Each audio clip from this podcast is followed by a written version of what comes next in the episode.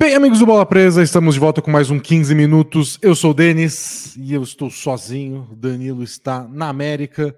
Vocês estão acompanhando o Danilo no, no Instagram? Não postou muita coisa ainda, ele está com um problema lá de conseguir acessar a internet o tempo inteiro, mas ele postou fotinha ontem que ele estava na NBA Store, perguntou lá que vocês queriam ver na NBA Store, daqui a pouco ele deve postar tudo, então acompanhem a viagem do Danilo no Instagram. Jogos ainda ele vai demorar um pouquinho para ver, o Nets vai fazer vários jogos fora de casa, o Knicks também, mas ele vai tentar trazer outras novidades. Por enquanto eu fico aqui sozinho, gravar um 15 minutos na base do monólogo, mas o podcast vai ser diferente, o podcast vai ter convidado, já acertei o convidado, então aguardem que vai entrar quinta-feira aqui no YouTube normal, sexta-feira no seu agregador de podcasts favorito.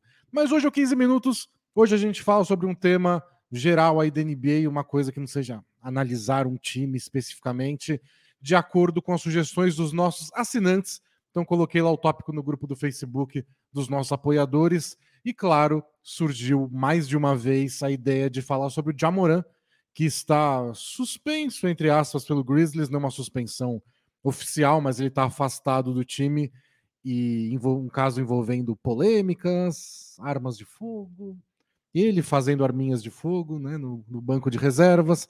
Nada muito bonito, mas vamos falar disso em 15 minutos. A ampulheta está do meu lado e hoje eu acho que eu não estouro o tempo da, da ampulheta, porque haja garganta para passar 15 minutos falando sozinho. Bom, primeiro, vamos, vamos descobrir o que está acontecendo, porque o Jamoran está suspenso, entre aspas, do Memphis Grizzlies. É, ele já estava envolvido em algumas polêmicas, mas até aí, o famoso até aí tudo bem. E aí, no fim de semana, ele postou um vídeo no próprio Instagram dele, ele abriu um ao vivão lá, e ele estava numa casa noturna lá em Denver, depois de eles terem perdido para o Nuggets na noite anterior, e ele estava com uma arma na mão, e aí surgiram várias dúvidas do tipo, é uma arma de verdade? É uma arma dele? É uma arma não sei o quê? Era uma arma. Ele fechou a live depois e aí foi só um efeito dominó de polêmicas, declarações.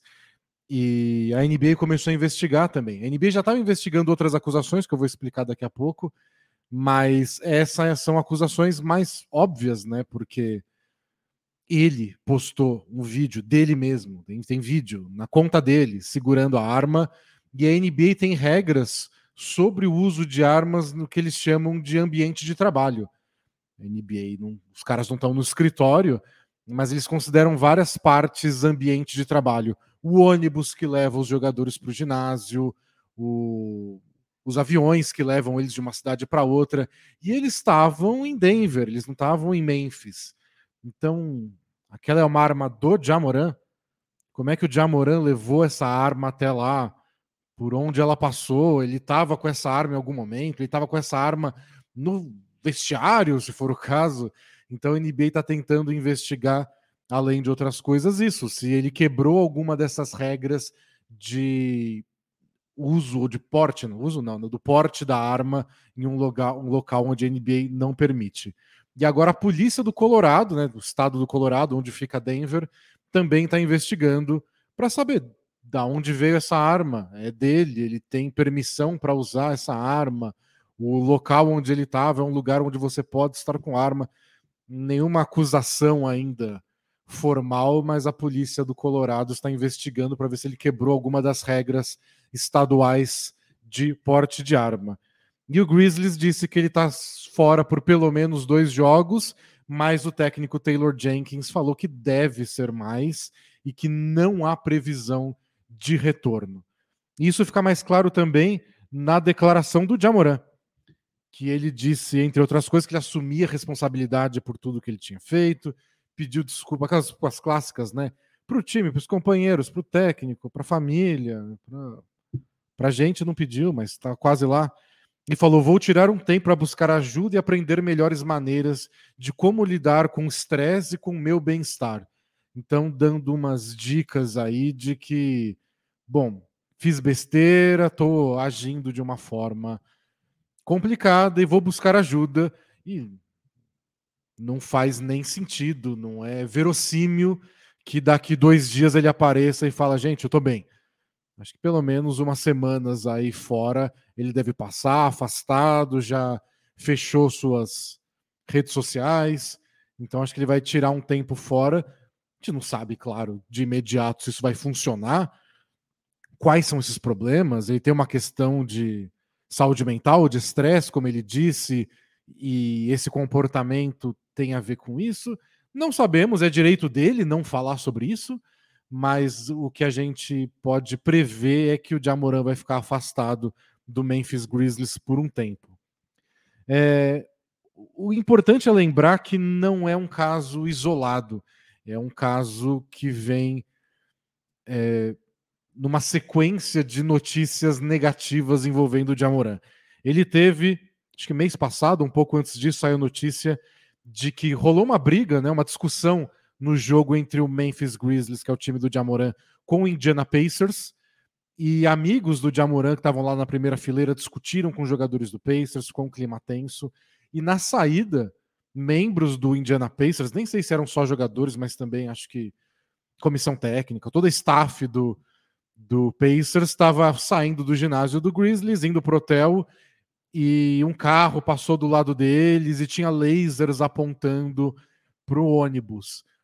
E eles falaram: parece tipo alguém apontando uma arma. Mas se não era uma arma, eles queriam que parecesse entender que fosse uma arma, meio que uma intimidação. E pegou muito mal. A NBA também está investigando esse caso. E seria o carro do Jamoran, mas é ele e a trupe dele. Ele sempre viaja com um monte de gente, que é uma coisa até bem comum entre jogadores, especialmente desse da característica do Jamoran. Muito jovens, que ainda tem aquele grupo de amigos do da adolescência. Nós velhos sabemos que isso acaba eventualmente, mas... e, e o cara que tem o contrato de não sei quantos milhões de dólares, né? O cara do fim do banco não tá gastando milhares e milhares de dólares todos os dias para que seu grupo de 11 amigos viaje junto. Então, mas esses caras que são mais as estrelas do time, existem vários exemplos de gente que não, eu, eu vou viajar para jogar em Denver, vai todos meus amigos juntos, porque depois do jogo a gente vai sair e a gente vai fazer o que a gente bem entender. Não é necessariamente uma coisa ruim. É uma coisa ruim quando esse grupo de amigos supostamente briga e aponta armas para rivais de outras equipes. Então, também não dá para saber se o Já estava envolvido, mas por serem amigos dele, já fica esquisito para o lado do Jamoran. Bom, além disso, na, nesse último, nessa última semana, o Washington Post publicou uma matéria que de casos que aconteceram um tempinho atrás, mas que ainda não estavam a público, que é uma briga do Jamoran com um moleque de 17 anos. O Jamoran organizou um rachão lá, uma pelada no ginásio na casa dele, e ele brigou com um moleque de 17 anos. A história é que o moleque tacou a bola na cara dele e ele agrediu o moleque. E aí surgiu a história de que depois o Jamoran usou uma arma para intimidar ele.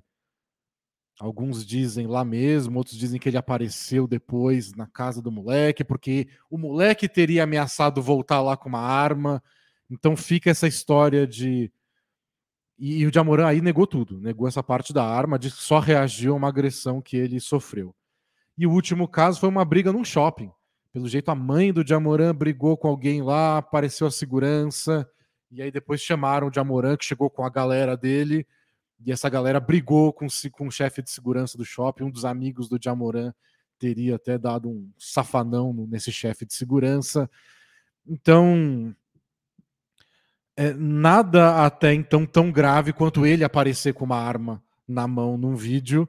E acho que isso justifica a posição um pouco da NBA de, de investigar e de até botar uma pressão no Memphis Grizzlies, porque ó, uma coisa é um caso lá na sua casa onde ninguém tem garantia nenhuma de que uma arma estava envolvida e que pode ser só uma discussão no fim das contas, alguém batendo boca com um moleque. A NBA não quer, né? A imagem dela tá sempre ligada aos jogadores, porém acho que eles nem podem fazer tanta coisa. Agora quando o cara aparece ao vivo e tem uma arma, a, a arma muda tudo.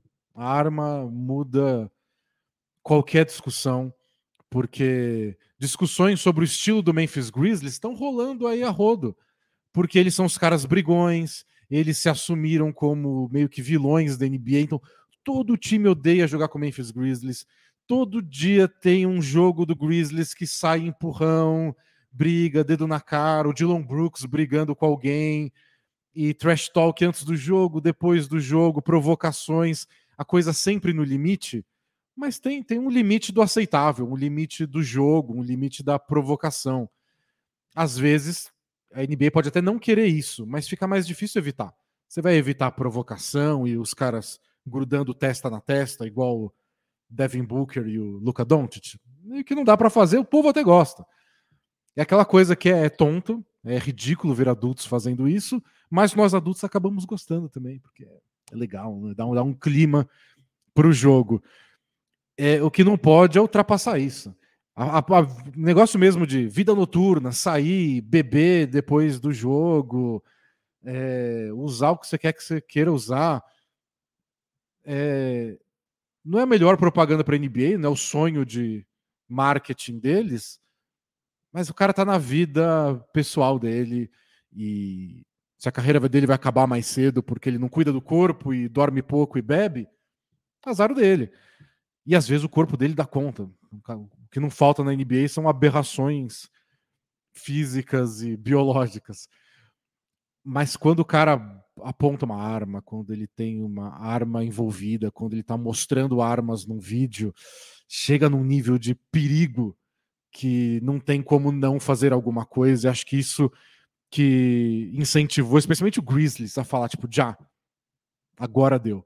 E o, Jata, e, e o Grizzlies também soltou um, um, posicionamento através do técnico Taylor Jenkins, que disse que estão levando muito sério o caso e falou que eles estão tentando equilibrar a coisa entre o elemento de suporte a alguém que precisa de ajuda, tipo, já estamos do seu lado, a gente não tá, a gente não é o cara que tá aqui só punindo, mas que existe a parte de assumir a responsabilidade perante o time, que é a parte do, ó, você tá ferrando com a gente também. A gente precisa de você, gente paga um excelente salário e você vai aparecer na internet com arma na mão. Porra. Então, complicado. E dizem que o Já costuma sair com os amigos dele, assim. Essa, essa vida noturna do Jamoran, com essas brigas, discussões, costuma ser uma coisa dele, não de sair com o resto dos jogadores, igual vários times, os jogadores saem em bando depois. Então não é nem que tem outros jogadores envolvidos, outros jogadores que precisam aí fazer alguma coisa, pedir desculpa, ou sei lá. É uma coisa do Jamoran, calhou dele ser o líder do time, o líder de tudo que funciona lá em Memphis. E o que deixa mais esquisito nessa parte do time é que no, no dia anterior, o Steven Adams, pivô Steven Adams, né, os holandês, que é o veterano do time, né, um time com pouquíssimos jogadores mais velhos. O Grizzlies é um dos times mais jovens, embora já um dos melhores times da NBA, um dos times mais jovens. E o Steven Adams foi lá fazer uma conversa tipo, gente, vamos levar mais a sério esses jogos fora de casa, vamos se preparar melhor, se cuidar melhor, porque não está dando certo. O Grizzlies tem 12 vitórias e 20 derrotas fora de casa, o que é uma campanha bem fraca para o padrão do time, que em casa eles são dominantes. Mas fora de casa tá bem capenga. 12 vitórias e 20 derrotas, né? Se eles jogassem um pouco melhor fora de casa, eles estavam em primeiro no Oeste, não em segundo. O segundo já é bom, tá ótimo, mas e o pessoal que depois que noticiou essa fala do Steven Adams contou que ele estava meio que, vou falar por todo, mas o alvo é o Jamoran. E aí foi no dia seguinte, depois do jogo seguinte que eles perderam. É tipo a história do time na situação e o cara jantando. Depois de derrota você não pode fazer nada. Mas eles perderam mais um jogo fora de casa, claro que para o Denver, que era o líder da conferência, nada fácil. E no dia seguinte o Já saiu, ficou lá até de manhã fora. Eles tinham outros jogos depois na sequência da viagem e fez essa palhaçada com as armas. Então meio que entrou por uma orelha, saiu pela outra. Acho que isso incomodou um pouco o Grizzlies também de, ó, a gente está tentando ajudar, o nosso veterano falou. Não sei se é o melhor veterano também, né? Porque o Steven Adams é um cara meio calado, ele também abraçou esse personagem do time de fazer cara de mal. Tem aquele, aquela cena que tá rolando uma briga, ele pega o pivô do outro time, levanta ele e carrega para longe como se fosse, sei lá, eu segurando qualquer objeto na mesa, de tão forte que ele é. Ele dá aquelas entrevistas meio engraçadonas, que então, não é um problema de novo, mas eu acho que talvez não tenha ajudado nesse clima que o Grizzlies criou. Nunca é um problema até dar um problema. É legal eles serem bad boys em quadra, é legal. É legal eles provocarem. Eles parecem lidar bem com isso. Parece servir como incentivo. Mas se, se de repente começa a perder o controle, é o Dylan Brooks suspenso por tantas faltas técnicas que ele já tomou, e ainda faltam 20 e poucos jogos para acabar a temporada. Se é o já se envolvendo em confusão, a coisa fica meio preocupante. É... Bom, a NBA também está claramente. Eu vou passar dos 15 minutos, é ridículo. A, a, a posição da NBA também é bem justificada, porque não é uma. Não é um problema qualquer. A gente sabe que a NBA até falha às vezes falha pelo menos na percepção do público em como lidar com ações dos jogadores fora das quadras. O pessoal às vezes quer que a NBA seja mais energética, que puna alguém, que, que seja mais rígida nos seus valores. É que a NBA tem limitações até jurídicas do que ela pode fazer a respeito se o cara comete um erro. É, tem, tem, tem o famoso CBA, né, o contrato entre os do sindicato dos jogadores e a liga. Tem coisas lá que não estão dentro desse contrato, a NBA não pode agir, mas é claro que a opinião pública está sempre querendo mais. Mas nesse assunto das armas, é um tema que a NBA tem batido faz tempo. A NBA fez recentemente uma parceria com o Spike Lee, o cineasta Spike Lee, que tá sempre assistindo os jogos do Knicks, para criar é, pequenos filmes, propagandas numa campanha anti-armas ou pela regulamentação das armas nos Estados Unidos, que é uma campanha que o Steve Kerr e o Greg Popovich, os técnicos, técnicos do Warriors e do Spurs, fazem o tempo inteiro. É, rolou, né, um, um caso desse durante as finais do ano passado, e tanto o Celtics quanto o Warriors estavam lá se aquecendo pré-jogo numa final da NBA com uma camiseta pedindo o fim da violência com armas no país. Ou seja, se estava na camiseta é porque a NBA deu ok. É, o Warriors, quando visitou a Casa Branca nesse ano, porque voltando à tradição do time campeão visitar a Casa Branca, teve uma reunião com o Joe Biden lá, o Curry, o Steve Kerr, para discutir o que, que a gente pode fazer para acabar com essa violência com o uso de armas de fogo nos Estados Unidos. É um tema recorrente dentro da NBA. Então, quando um jogador faz isso, aí é mais é mais esquisito. A NBA vai ser só não vai ser mais rígida, porque quem está no comando é o Adam Silver, não é o David Stern. David Stern é muito mais rígido com essas coisas. Tem uma história famosa do, do, do David Stern de quando o Carmelo Anthony foi suspenso por uma briga generalizada num jogo do. Estava no Nuggets ainda. E, é, no Nuggets contra o Knicks, que depois ele iria jogar no Knicks. E ele tomou a maior suspensão, o Carmelo Anthony. E o Carmelo foi ter uma reunião com o David Stern, antigo comissário da NBA, e falou: pô, por que eu tive a maior? E, falou e o Carmelo conta que o David Stern só detonou ele, do tipo, ó, eu sei o que você faz, eu sei o que você já fez, eu sei com quem você anda, eu sei que hora você acorda, eu sei que você faz tudo. Você trabalha para uma grande corporação, agora a gente paga 100 milhões de, de seu contrato aí, então sossego faixa. É assim que o David Stern lidava com a galera. Às vezes era legal, às vezes ele passava do ponto. O Adam Silver é mais do vamos conversar e, e funciona também muitas vezes, depende de que caso estamos lidando. Mas acho a grande preocupação da NBA, já foi o tempo, já era. É o caso do Gilbert Arenas. Não sei se vocês lembram, se vocês são jovens o bastante, pra, pra, se vocês são velhos o bastante para lembrar disso. Em 2009, o Gilbert Arenas, ex-jogador, é, ex-estrela da NBA, era uma das estrelas da NBA em 2009, é, saiu notícia que ele tinha levado uma arma de fogo para o vestiário. Ficou um esquisito. É, depois a gente descobriu que era muito mais que isso. Ele e o Javaris Crittenton, que era um companheiro de time dele bem menos conhecido, os dois levaram armas para o vestiário e tinha arma carregada no meio, tinha uma arma banhada a ouro no meio, e tudo por causa de dívida de jogo de carta que eles apostavam no avião do time. E um dia o Crittenton tava perdendo um monte, o Arenas ficou provocando ele, e o Crittenton falou que ia dar um tiro nele, e o Arenas falou: pode dar, eu levo a arma. Pode dar. E aí o Arenas foi lá e levou várias armas pro vestiário, e o Crittenton falou: não, eu trouxe a minha. E ficaram lá os dois jogadores com armas no, no vestiário, e claro que deu uma baita confusão e a NBA ainda estava investigando, a gente não sabia todos esses detalhes, e durante a investigação, o Arenas, num ritual pré-jogo lá, quando tá todo mundo se cumprimentando, fez um círculo com os companheiros de time e ficou dando tiro. E me lembro, isso eu lembrei disso na hora, porque no último jogo do Jamoran, quando já estavam as investigações daqueles primeiros casos do moleque de 17 anos, etc., do jogo do Pacers, ele comemorou um arremesso do Desmond Bain dando tirozinho no banco de reservas. E é, foi quando o David Stern, ainda naquela época, ficava, ó, tá suspenso o Gilbert Arenas, ele não está apto a pisar numa quadra da NBA. E aí, quando a história inteira ficou clara o que, que tinha acontecido, tanto Arenas quanto Crittenton foram suspensos pelo fim, pela temporada toda. Ainda tinha quatro meses de temporada pela frente, os dois foram suspensos.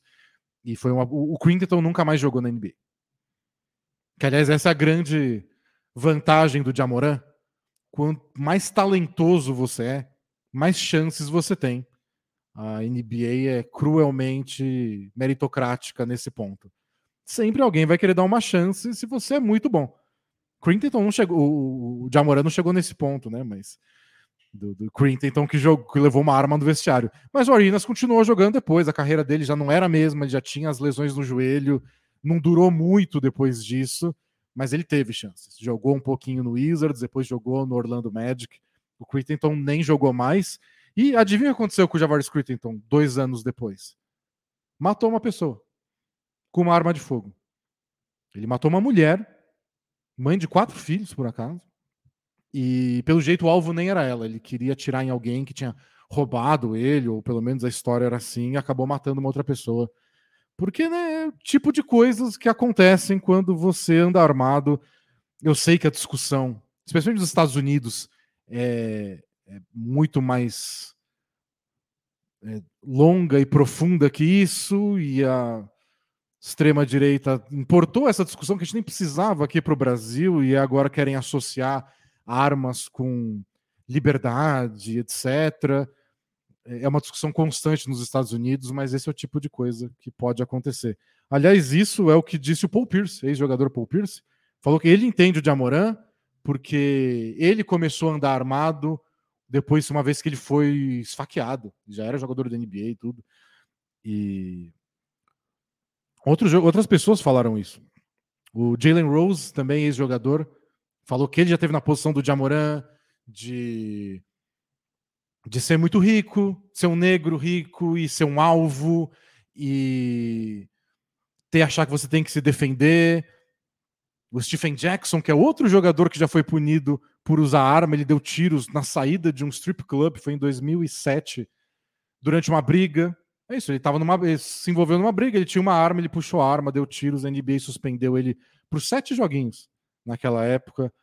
O Delonte West, outro ex-jogador, em 2009, foi suspenso porque ele estava andando num triciclo motorizado com inúmeras armas carregadas e bônus. Uma espingarda dentro de um case de violino. A NBA suspendeu ele por 10 jogos. Então, e o Raymond Felton também foi. Esse que é engraçado, né? O Felton apontou uma arma para a mulher dele quando eles estavam dando uma briga de casal. Ele foi suspenso por quatro jogos é só muito pesado. E o Já pode até falar, eu tava só numa dancinha no Instagram. Por enquanto. Então. É, é melhor cortar pela raiz. É por isso que a NBA está preocupada. É por isso que o Grizzlies está preocupado. E é por isso que o Jamoran deveria estar preocupado. E é isso que aconteceu. Eu, as declarações do Paul Pierce, do Jalen Rose, do Stephen Jackson são importantes para mostrar esse lado cultural de como as armas estão presentes na cultura dos Estados Unidos, como a arma, em alguns casos, é status, como a arma, em alguns casos, é visto como proteção, como símbolo de algum tipo de liberdade. mas a NBA não está disposta a abraçar essa ideia. A NBA já tomou uma posição a respeito disso em diversos casos e os times parecem estar de acordo. Então não sei se o Jamoran tem muito argumento a favor. Eu acho que no máximo vai poder ter uma arma guardadinha na casa dele e não contar para ninguém.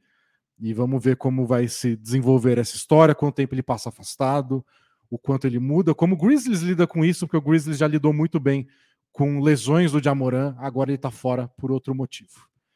É isso, gente. Já estourei o tempo mil vezes, falei muito, mas o caso é complexo. Espero que vocês tenham gostado. Quinta-feira estou de volta com um podcast com convidado secreto, por enquanto, eu já sei, mas não vou falar por charme. E até mais. Tchau, tchau!